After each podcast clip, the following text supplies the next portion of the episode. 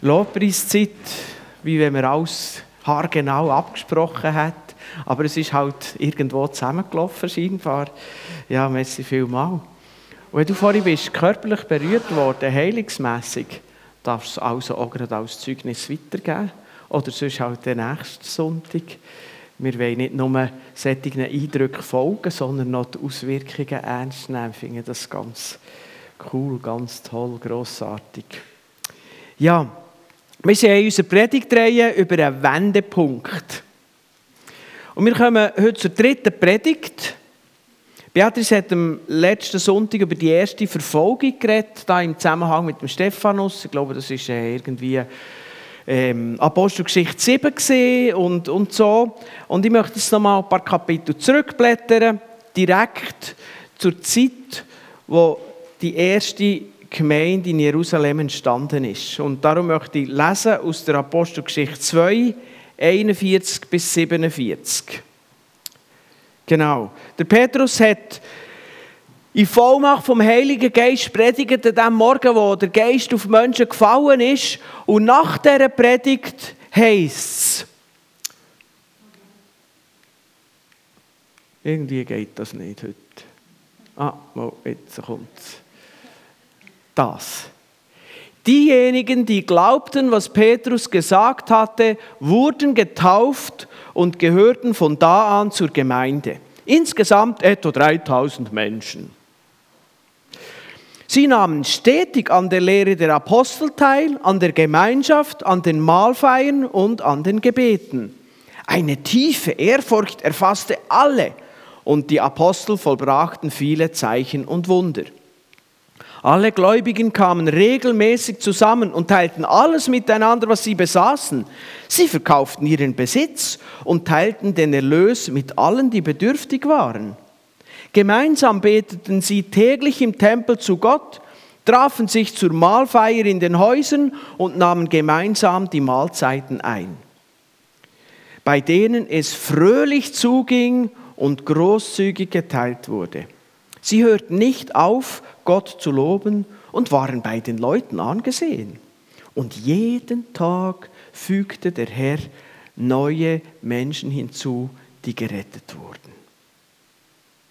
Für mich ein total krasser Text, der mich jedes Mal von neuem herausfordert. Äh, ja, in Bezug auf meine Situation, auf meine Aufgabe, auf unsere Situation. Ähm, genau. Also die Menschen sind nach der Predigt von Petrus total betroffen.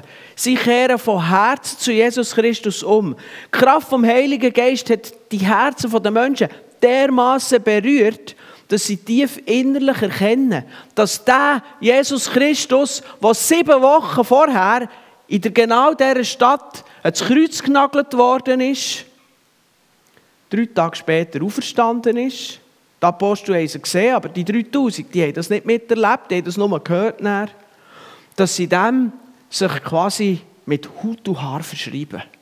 Nur sieben Wochen nach dem, menschlich gesagt, Tiefpunkt. Und so haben 3000 Menschen an diesem einen Tag Jesus als Retter und König anerkannt. Wendepunkt. Wenn das nicht, was denn? Und das Leben der Leute ist total umkrempelt worden. Und in diesem Umfeld ist die allererste Gemeinde entstanden.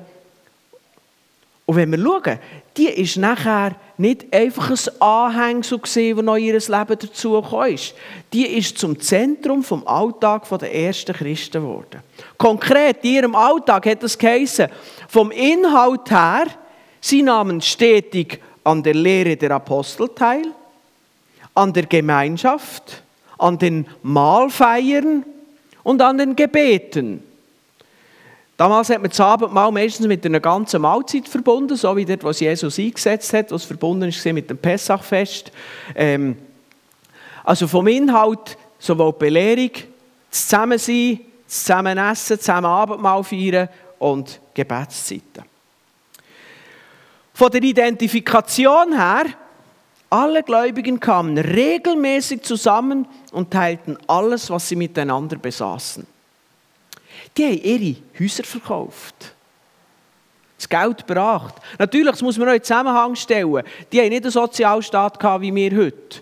Also, die Gemeinde war dort auch noch das Sozialwesen. Jemand, der verarmt ist, der hat die Gemeinde Verantwortung übernommen und die haben ihnen geholfen. Also, das ist, äh, hat dort noch ganz andere Zusammenhang gehabt. Aber die haben ihre Häuser verkauft. Und dann auch von der zeitlichen Priorität. Gemeinsam beteten sie täglich im Tempel zu Gott trafen sich zu den Mahlfeiern in den Häusern und nahmen gemeinsam die Mahlzeiten ein. Und das war nicht einer, der oben Druck gemacht hat. Und ich habe mir wirklich ein bisschen gerungen mit diesem Text. Den kann man super brauchen, um so richtig Druck zu machen. Und wenn in dieser Predigt heute irgendwo du das Gefühl hast, dass ich das mich, dann wäre das sicher nicht die Absicht. Und das war aber ihnen nicht die Absicht. Im Vers 46 heisst nämlich, es sind fröhlich zu und her gegangen. Ich meine, die haben das wollen. In Apostelgeschichte 5, der die Geschichte, wo, wo, wo jemand betrogen hat mit dem Häuserverkaufen, die haben eine grosse Show abziehen und hinten dran anders gelebt. Äh, und, und Gott hat das gestraft. Dort sagt der Petrus, hey, die verkauft eure Häuser freiwillig. Das war kein Zwang, keine Organisation, das war keine Bedingung für die Mitgliedschaft, heute verkaufen. Oder so. Die haben das wollen. Das ist krass. Und ich meine, auch vom Zeitinvestment. Die wieder ein Auto gehabt, noch einen Geschirrspüler, der daheim, während man im Gottesdienst das Geschirr abwäscht, keine Waschmaschine, kein Telegram-Kanal für alles heute abzumachen. Trotzdem haben sie sich täglich getroffen. Gut, ich habe auch keinen Telegram-Kanal gebraucht, wenn man sich täglich trifft, oder? Wie soll man das heute schaffen? Wie man unsere Gesellschaft nennt? Freizeitgesellschaft. Ich glaube, die hat ganz sicher eine Sechs-Tage-Woche gehabt, vielleicht sogar im landwirtschaftlichen Bereich eine Sieben-Tage-Woche.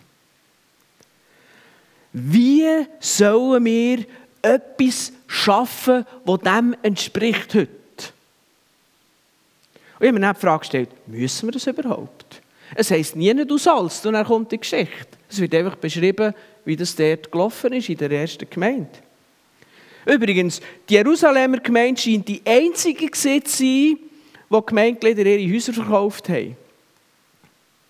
Sie sind übrigens näher verarmt als Gemeinde und sind von den anderen Gemeinden, die entstanden sind, unterstützt worden. Aber wisst ihr was? Ich glaube, es war trotzdem richtig. Viele Ausleger sagen, ja, das war eben ein Fehler in der ersten Begeisterung. Ich bin nicht einverstanden, ich glaube, das war richtig. Und zwei Gründe. Erstens, der Start der allerersten Gemeinde war so radikal entscheidend wichtig, dass nur radikale Lösungen geholfen haben. Zudem, Gott hat natürlich gewusst, dass 40 Jahre später Jerusalem wird zerstört werden. Ich will meine Hütte noch verkaufen, bevor sie zerstört wird. Der Käufer hat sie wenigstens noch 40 Jahre brauchen Das ist so noch nett, oder? Das ist noch eine Generation. Aber das müssen wir so bewusst sein. Wenn wir dann lesen, in Antiochia ist eine Gemeinde entstanden, in Korinth, in Philippi, in Ephesus, nie hat man weiter gelesen, dass sie Häuser verkauft haben. Das ist nicht einfach eine biblische Notwendigkeit zur Gemeindezugehörigkeit, dass man das Haus verkauft oder was auch immer. Aber man hat immer wieder gemerkt, dass es eine Priorität ist. Zum Beispiel in Ephesus hat der Paulus zwei Jahre lang jeden Tag gelehrt. Auch relativ krass. Es ist äh, so eine Art, die wir uns heute schwer vorstellen können. Obwohl, wir heute Morgen noch gerade bei Vorbereitung überlegt, es hat eine, äh, so eine lokale Erweckung in Florida, in äh, Pensacola. Und die Gemeinde dort, die hat über, ich weiß auch nicht, mehrere Jahre, sie vielleicht etwa zehn Jahre gesehen, die glaube auch jeden Abend Gottesdienst gehabt. Vielleicht ein Team braucht. Sie sind, glaube ich, ein bisschen mehr als wir, haben sich ein bisschen besser können verteilen Aber die Leute, die dort sind an Deck waren, all die Leute, die Begrüßungsteams waren, das sind aus allen Ländern der Welt fast, die ähm, von der westlichen Welt können reisen, sind hergekommen, sind in die Gottesdienste gegangen, sind berührt worden und so weiter. Ähm, und das hat man müssen managen. Jeden Abend Lobpreiszeit, jeden Abend äh, Begrüßung, jeden Abend jemand, der vor der steht, jeden Abend jemand, der im Parkplatz einweist. Das müssen stellen. Mehrere Jahre lang.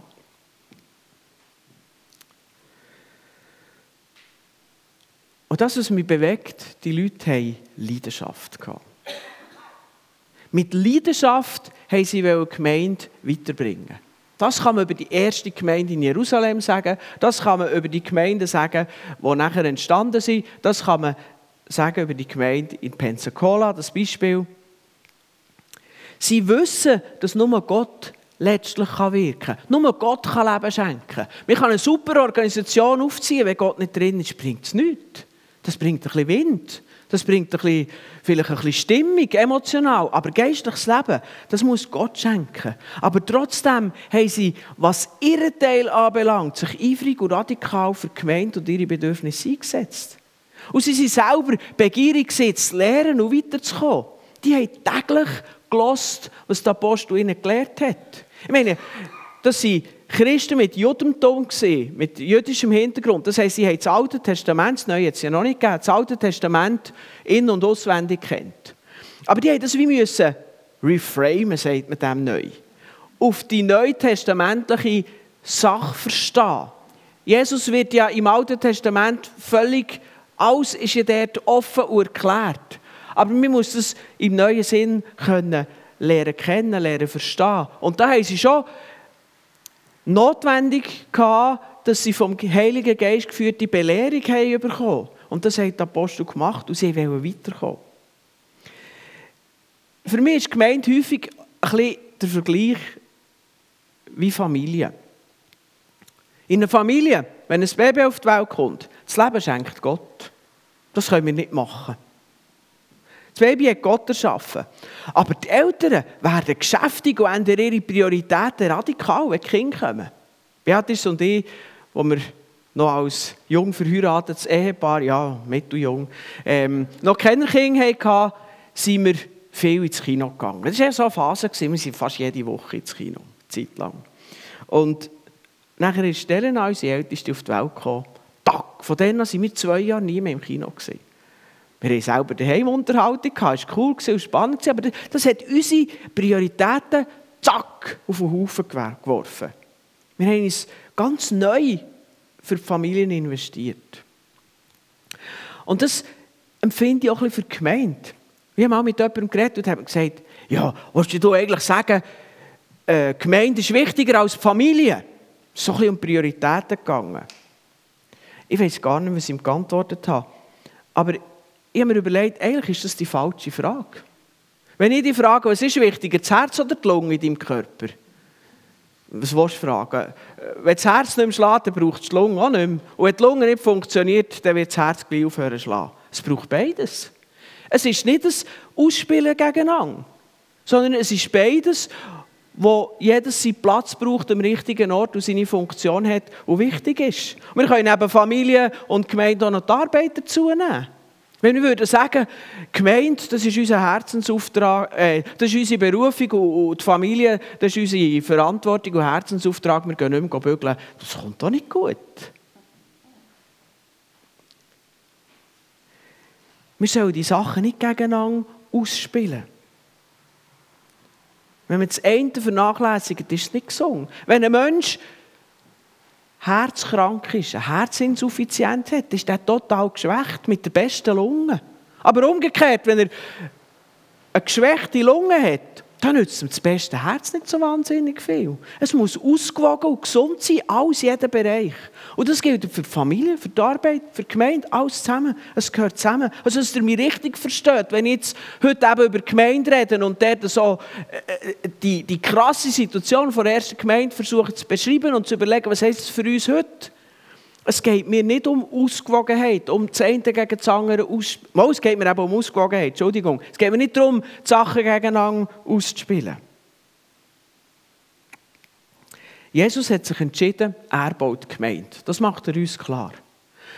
Der Gedanke bei ihm ist aber, dass er sie mit Menschen baut. Er sagt nicht einfach so, Freunde, jetzt schaut mal zu, jetzt baue ich heute mal Gemeinde. Sondern er braucht uns. Er will sie mit uns bauen. Wenn Menschen nicht mitmachen, dann baut er trotzdem Gemeinde. Er baut sie halt mit anderen. Er sagt nicht, ja, die machen nicht mit, mache ich es halt selber. Sondern er sucht immer wieder, wer macht mit. Und letztlich glaube ich, es geht darum, wie die ersten Christen uns das Werk einfach das Nötige dürfen kosten. Die Gemeinde soll sich einfach können gesund entwickeln Das ist es, was die Menschen in Jerusalem da haben. Das haben ja die anderen äh, Gemeinden in der Apostelgeschichte gemacht, in der Kirchengeschichte, bis heute. Ich meine, wo vor ein paar Jahrzehnten das Grundstück hier gekauft worden ist, keine Kapelle gestanden, irgendwie eine wilde Wiese ist, glaube ich, da hier gesehen, da haben die Leute von dieser Gemeinde Samstag für Samstag ihre Freizeit geopfert, um hier zu bauen. Viele Leute in dieser Gemeinde die haben nicht gesagt, ja, ich habe 10 zahlt und das muss länger. Ich glaube, in einem normalen Fall, wenn jeder in der Gemeinde 10 zahlt, ist die Gemeinde super finanziert. Aber in dieser Sondersituation, da haben Leute riesige Beträge. ich glaube, es hat einige Leute gegeben, die fünfstellige Beträge gespendet oder zumindest als zinsloses Darlehen zur Verfügung gestellt haben. Sonst hätten wir heute das Haus gar nicht. Es wäre gar nicht möglich gewesen. Aber heute kommt niemand Samstag für Samstag bauen. Es ist nicht nötig. Wir müssen nicht irgendetwas tun, sondern wir müssen das Nötige tun. Damals war das nötig. Heute ist vielleicht etwas anderes dran.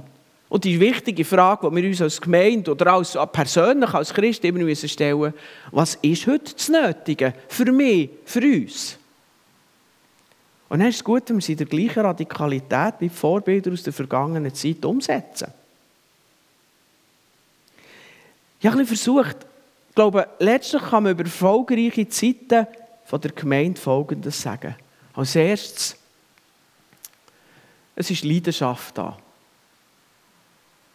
Es reicht nicht, wenn man einfach sagt, ja, am Sonntag kommt man her, man zahlt die Zeit, ja, und dann sollte man, glaube ich, noch Dienst machen. Oh, Kleingruppe wäre noch, okay, erledigt. Ich glaube, es funktioniert nicht. Ich glaube, die Leidenschaft. Und wenn die Leidenschaft für Jesus und für sein Werk, er baut Gemeinde, da ist, folgt automatisch das zweite, die Opferbereitschaft. Und bei Opferbereitschaft geht es nicht um des Opfers willen. Wir tun nicht unsere Frömmigkeit beweisen damit, dass wir etwas geben oder etwas mehr geben oder in unserem Ende noch vergleichen und sagen, ich habe noch bisschen mehr gegeben als einen. Sondern die Opferbereitschaft ist eigentlich einfach, dass wir nach unseren Möglichkeiten uns einsetzen, dass das Werk da werden kann. Wo wir mit Leidenschaft verfolgen wollen. Hand in Hand. Und ich auch denke, es hat nie einen erfolgreichen Bau der Gemeinde gegeben, ohne dass mit höherer Zeit diese drei Sachen, Herzblut, Zeit und Finanzen, eingebracht worden sind. Es hat es immer gebraucht. Vielleicht nicht immer in der gleichen Schwerpunkt, in der gleichen Art, aber es hat es immer gebraucht. Und ich glaube, diese fünf Sachen, die sind fast ein bisschen wie ein Schwungrad. In einer Erweckungszeit kommt das Schwungrad so richtig in Schwung und das fängt dann an zu laufen. Und dann kommen ein bisschen ruhigere Zeiten und man kann herhocken und das chattert weiter. Das ist ja der Gedanke von einem Schwungrad, das läuft weiter. Das ist so wie das Aufziehen-Auto. Oder nein, eben nicht das Aufziehen-Auto, das mit Schwungrad. Das hat man in Schwung setzen und dann hat das wie ein Motor weitergedreht. Da war kein Motor drin. Das war einfach ein, ein Rädchen, das schwer war und das Gewicht, das wäre jetzt Physiklektion, oder? Das hat durch die Masse, die man in Bewegung gesetzt hat, ist der kinetische Energie drin und das hat nachher das Auto angetrieben. Aber, wenn man nicht immer wieder an diesem Schwungrad dreht, wird das grösste Schwungrad auch irgendwann erlahmen und zu Stillstand kommen. Und das ist ein bisschen das Risiko. Ich empfinde manchmal, wenn eine Gemeinde oder eine, eine, eine Gesellschaft durch Erweckung durchgeht, dann wird man, tut man zuerst alles investieren und der Schwungrad läuft ganz fest. Und nachher verliert man vielleicht ein bisschen die Leidenschaft. Und dann macht man nur noch äußerlich die richtigen Sachen. Also wie Gemeinde sagt vielleicht, man kommt in den Gottesdienst, man, man, man, ist bei, man tut die Kollekte zahlen, man tut irgendetwas machen und so weiter. Aber die Leidenschaft ist wie vergangen. Und nachher als dritten Schritt fängt man an, auch die Tätigkeiten, die man eben leidenschaftslos einfach noch aus der Gewohnheit heraus gemacht hat, anfangen abbauen. Und das ist eben das Schwungrad. Und da müssen wir darauf achten, dass das in unserem Leben nicht passiert. Jeder für sich. Das ist so, wie ich die Geschichte aus der Apostelgeschichte erlebe. Nicht alle haben die Häuser verkauft. Es war freiwillig. Aber es gibt ein gutes Bild, wie sie sind dahinter gegangen Was lernen wir für unseren Alltag dabei?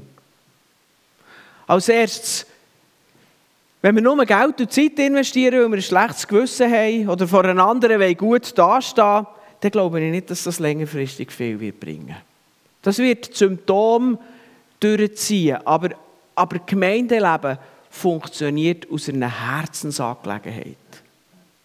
Jesus hat die arme Witwe gelobt, wo nur zwei Denare sind. Nein, ich glaube nicht einmal.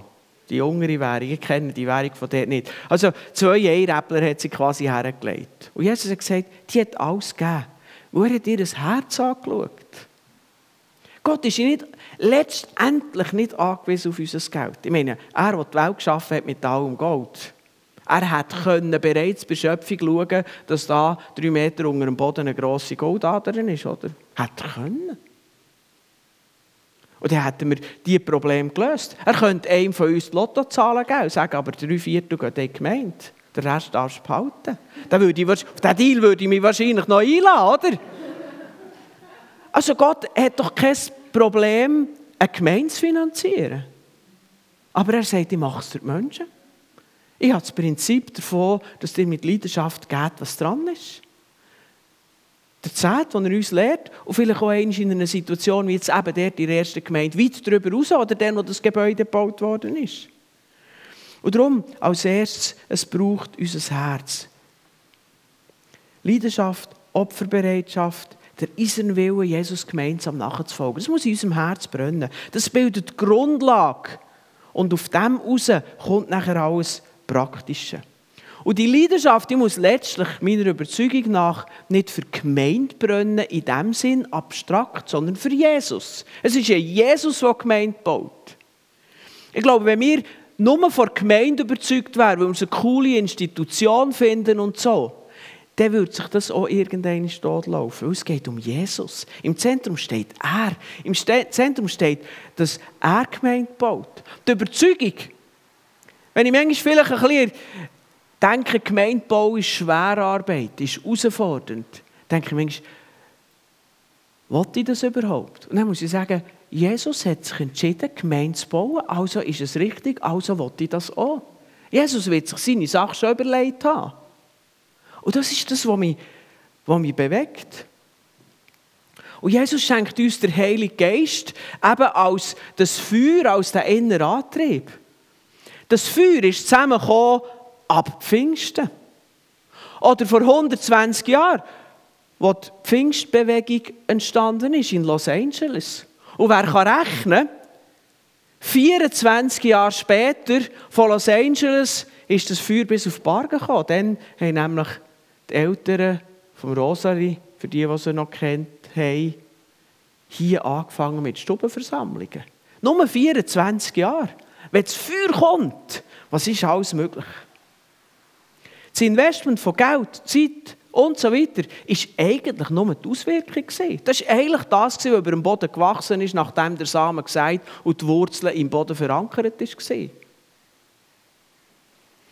Und ich möchte es mit anderen Worten vielleicht so sagen. Wenn du in Bezug auf deine Gemeinde, wenn es die ist, ist die, wenn du als Gast da bist, ich glaube nicht so viele Gäste heute, ähm, dann ist die Gemeinde, wo du eben hergehörst, wenn du überzeugt bist, dass Gott über deine Prioritäten, über deinen Umgang mit Gaben, Zeit und Mitteln sagt, dass du das da hast, was für deine Gemeinde in der momentanen Situation nötig und richtig ist, dann ist alles gut.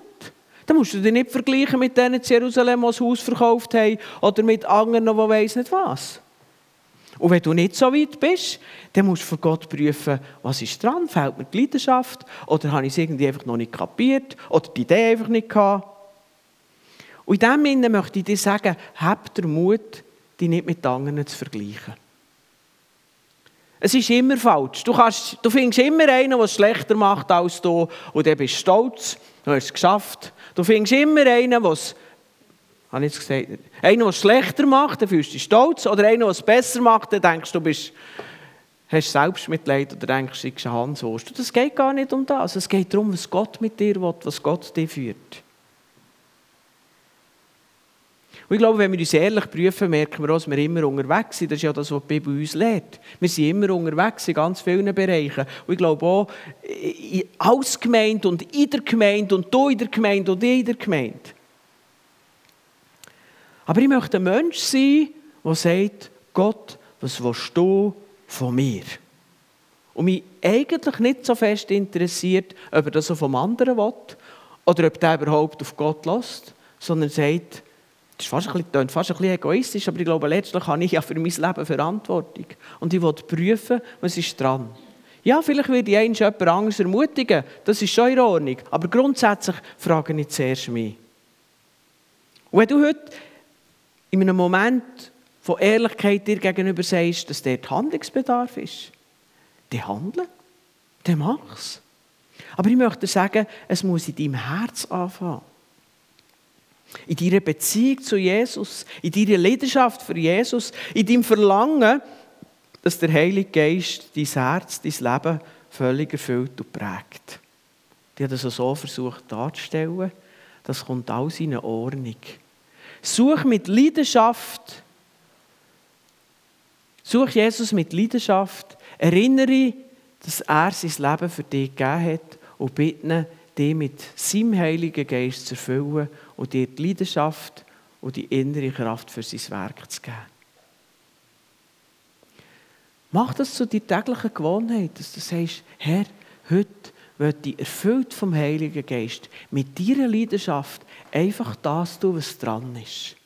Füllst du mit Leben, gib mir die Wegweisung und leite mich da drin. Mach das zu deiner täglichen Gewohnheit. Und dann stang im Glauben auf. Ich habe manchmal gebetet für Erfüllung mit dem Heiligen Geist. Ich habe mich nicht erfüllt gefühlt. Aber wenn Jesus sagt, wenn wir den Vater bitten um den Heiligen Geist, wird er uns den geben. Und er vergleicht er und sagt, eurem irdischen Vater vertraut ihr auch, dass wenn ihr um ein Stück Brot bittet, dass er euch nicht eine Schlange gibt. Wie viel mehr dem himmlischen Vater? Also, richte dort nicht an deinen Gefühlen, sondern richte dort an deinem Gebet und Versprechen von Gott. Im Vertrauen auf die Zusage kannst du, wenn du so in den Tag startest, nachher gehen und sagen, ja, jetzt sollte ich das tun, was nach meinem besten Wissen und Gewissen das Richtige ist. Mit der Bitte oder der Erwartung, dass Gott mich gut führt und dass er mich leitet, dass er mir Kraft gibt und dass Gottes Geist in mir lebt. Wart nicht auf das Gefühl der Leidenschaft. Das Gefühl, unsere Gefühle, die brauchen manchmal ein bisschen Zeit. Wenn du deinem Gefühl genug lang befehlst, dass es jetzt ruhig sein soll, dass du dich jetzt um Gottes Sache kümmern dass du dich an Gott freuen dass du das was tun in der Kraft vom Heiligen Geist, den er dir aufträgt. Irgendwann wird es deinem Gefühl zu blöd und dann kommt es dann auch mit. Und solange es nicht mitkommt, dann lass doch das Gefühl an Gefühl sein. Ich weiß, das ist nicht so einfach. Ich habe das, kenne das von mir selber, aber ich möchte es einfach sagen. Und nachher gang Mach das, was Gott dir sagt. Mach es einfach. Ich bekomme etwa den Newsletter auch von anderen Gemeinden, zum Beispiel der von Fimi Burgdorf, und dort hat der Sammy Trutmann, der Gemeindeleiter, einen Text geschrieben, den ich gerne zum Abschluss möchte lesen Er schreibt dort, Stell dir unsere Gemeinde wie einen Kuchen vor. Diejenigen Personen, die sich einen Teil des Kuchens nehmen, die nennt man Teilnehmer. Diejenigen, welche ein Stück zum Kuchen beitragen, nennt man Teilhaber oder Gastgeber. Ein Pastorenfreund von mir erzählt, dass er mit seiner Frau einige Tage in einer ihnen unbekannten Stadt verbrachte. Sonntags besuchten sie dort einen Gottesdienst. Im Anschluss tranken sie noch einen Kaffee an einem Stehtisch. Sie kannten niemanden. Niemand betrachtete sie. Niemand begrüßte sie und keiner sprach sie an. Was ist das für eine Kirche? Was sind das für Menschen, dachten sie sich. Die Frau meines Freundes meinte, lasst uns in den Gastgebermodus wechseln. Einige Schritte neben ihnen bemerkten sie eine Frau mit ihrer Tochter. Sie sprachen sie an und stellten zu ihrer Überraschung fest, dass diese auch zum ersten Mal da sind und niemanden kannten. Die Mutter erzählte, sie sei Buddhistin und wollte ihrer Tochter eine Kirche zeigen, damit sie später einmal selbst entscheiden könne, was sie glauben möchte. Spontan erzählten mein Freund und seine Frau ihre eigenen Gedanken, was es bedeutet, Christ zu sein und Jesus nachzufolgen. Nach längerem Gespräch und Austauschen durften sie auch für die Mutter und ihre Tochter beten. Noch immer mit dem Kaffee in der Hand. Und erlebten, wie diese sichtlich berührt wurden. Wenn du im Nehmermodus bist, kommst du innerlich leer mit der Erwartung, dass die anderen dir etwas geben müssen. Die Gefahr ist groß, enttäuscht zu werden, im Selbstmitleid zu versinken und leer wieder zu geben, gehen. Wenn du im Gebermodus bist, schaust du dich um, wer durch dich gesegnet werden könnte.